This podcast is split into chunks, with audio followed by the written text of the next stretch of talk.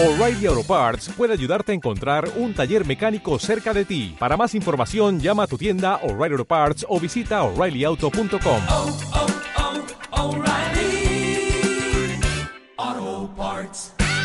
R-E-S-P-E-C-T, find out what it means to me.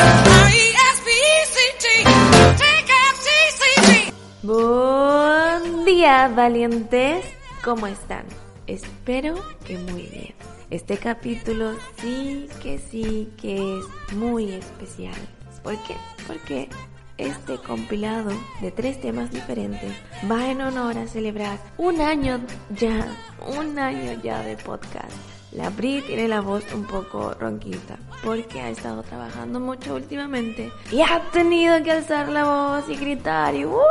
ustedes ya conocen a la Bri como es de hacedora de cosas, por no decir, por no de- por.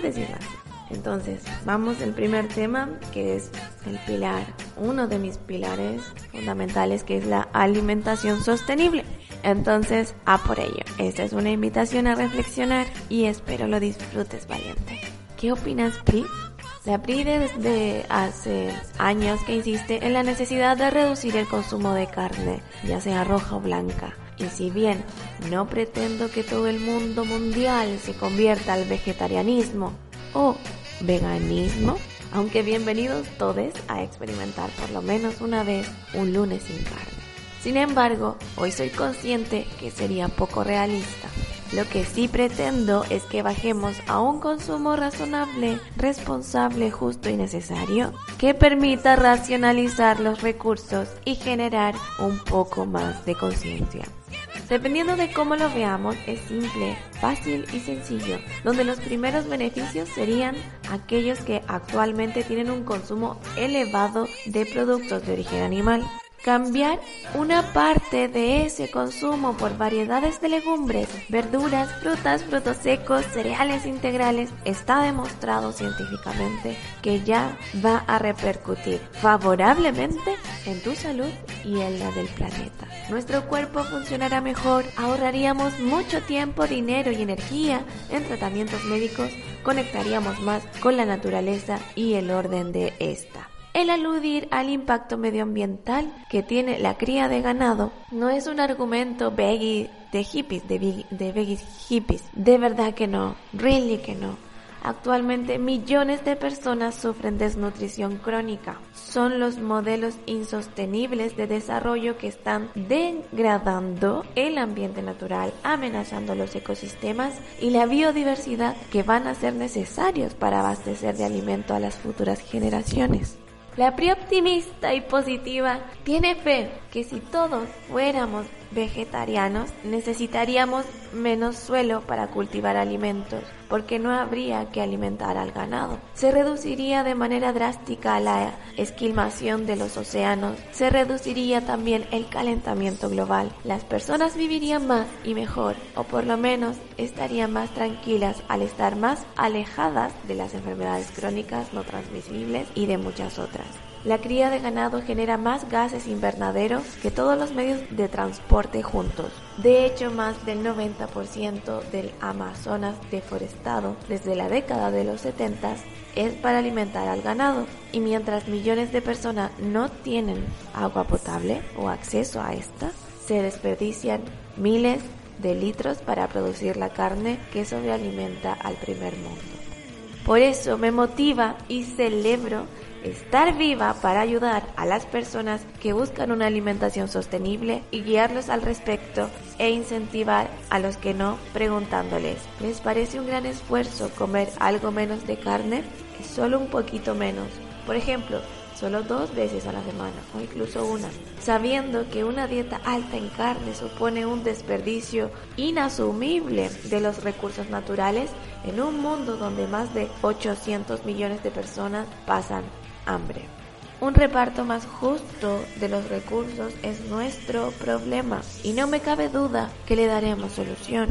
Tengo la esperanza que más temprano que tarde las valientes personas se darán cuenta de esto y si bien no se conviertan al vegetarianismo, pero sí que reducirán su consumo de carne por su bien y por el bien de los demás. Pues lo que es bueno para ti será bueno, bueno para toda una comunidad y para el mundo que habitamos. Y estoy segura que antes de comenzar un tratamiento nutricional, tu única inquietud fuese la de comer de forma más saludable. Pues lo más seguro es que ya llegados a este punto en el que espero haber sido de ayuda, quizás te hayas planteado otras preguntas un poquito más profundas. O al menos puede que llegue un día en el que eso ocurra. Por eso se creó este podcast originalmente.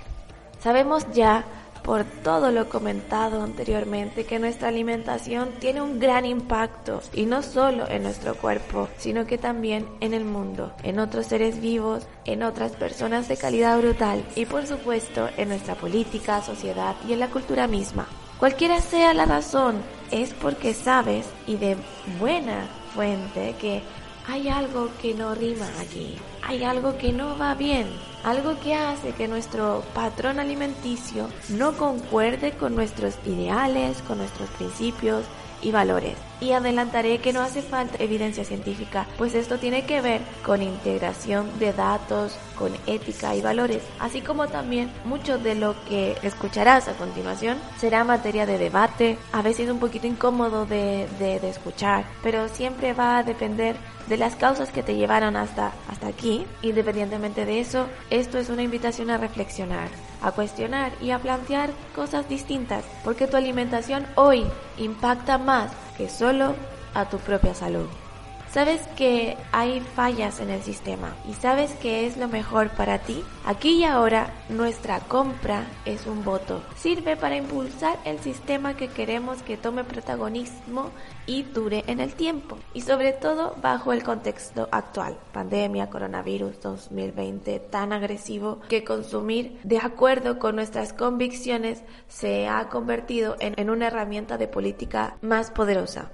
Gracias a esta crisis que también se apellida oportunidad, podemos apoyar las causas, las empresas, los productos y los sistemas de producción que creamos más convenientes un montón de, divulgadores científicos. Te aseguramos que vale la pena consumir más productos vegetales, locales, de temporada, deliciosos y saludables. Es posible. Con nuestra alimentación tenemos la oportunidad de apostar por buenas causas como la sostenibilidad, la justicia social, los derechos humanos y la responsabilidad empresarial y por sobre todo la ética animal. Luego de este abanico de posibilidades es triste encontrar a muchas personas una suerte de movilización negativa para ejercer boicot a productos de distintas regiones o países, solo por motivos de discrepancia de política e ideología. Sería brutal de bonito, güey, que todos los seres humanos tuviesen esa misma voluntad y ansia de movimiento, así como se ha demostrado esto, como todos podemos cuando nos lo proponemos hacer prácticas de higiene, solidaridad y demás que se ha demostrado en esta pandemia, pues eso mismo para hacer esfuerzos e informarse sobre el origen de los productos, contribuyendo así también a los seres humanos a la sostenibilidad, a la ética de producción y sin centrarse en tonterías como en castigar a quienes piensan diferente que nosotros. Las tres cosas que persigo al entregarte este audio es responder a qué hago ahora para comenzar a alimentarme y crear un mundo mejor. Primero, comprar teniendo en cuenta cómo quieres contribuir. Segundo, invertir en aquellas entidades afines a lo que quieres apoyar. Y tercero, compartir con terceros la información que facilite estas tareas. Es preciso asumir desde ya que vivimos alrededor de mitos que se nos han implantado y que no es una tarea sencilla cambiar o romper con estos paradigmas. Lo sencillo, sí, es caer en la comodidad y dejarse llevar por esos mensajes y las doctrinas que nos rodean. Tú tienes que sobreponerte a los obstáculos y tratar de dar tus primeros pasos hacia el cambio. Si entramos a etiquetar solo con el fin de identificar de una manera más correcta y práctica, de señalar y nombrar al modelo que nos han impuesto de las instituciones del poder, le llamaremos a todas ellas dieta adiestramiento, dieta adiestramiento. y con esto hace referencia al resultado de toda la información y presión recibida desde tanto de nuestro sistema educativo como el de salud, desde los medios de comunicación, la legislación, el sistema de distribución y compra de alimentos. Al igual que con el ambiente obesogénico es necesario asumir, aceptar y comprender que estamos parcialmente a la deriva en el sistema. Para comprenderlo tenemos que interiorizar que 1. La mayoría de la información que recibimos sobre alimentación es errónea y tiende a ser confusa. 2. Gran parte de la formación del personal del área de la salud y también en nutrición no solo está desactualizada, sino que es directamente contraproducente. 3. Vivimos rodeados de opciones dietéticas superfluas o innecesarias. 4. Los alimentos malsanos o poco saludables están normalizados y su consumo se relaciona con valores positivos como la diversión, el éxito o la tranquilidad. 5. El etiquetado nos dice la verdad en una boca pequeña y las mentiras con boca grande, por decirlo así. La alimentación en ciertos mundos, como en el deporte, la estética o la alimentación infantil, está infestada, pero es que infestada de productos malsanos y fraudulentos.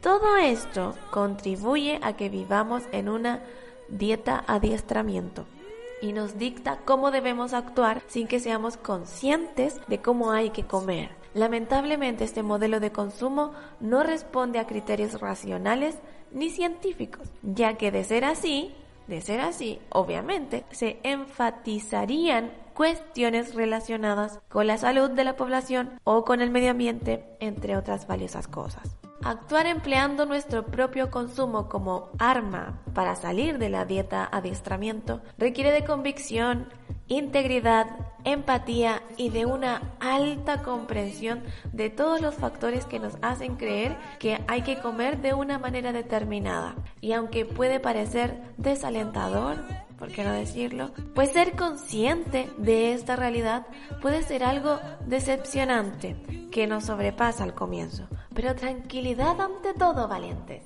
No entres en desesperación. Más temprano que tarde, seguramente llegará un día en el que sientas que tienes la preparación y la motivación suficientes para convertir tu carro de la compra en un carro falcado, como los griegos. Un carro de combate, un carro de guerra. ¿Ves eso? Muchas gracias por llegar hasta aquí. Muchas gracias por escuchar, por compartir, por escribir. Muchas gracias por hacer este hermoso proyecto posible. Y siento estas palabras desde lo más profundo del corazón, güey. De verdad que sí. Inmensamente feliz. Les digo que, wow, que ha sido un viaje tremendo. Sí que sí. Así que muchas gracias por eso. Muchas gracias por eso. Me va a faltar vida para agradecerles, güey. Ajá. Pero pero recuerden, eres un valiente, no te rindas. You were falling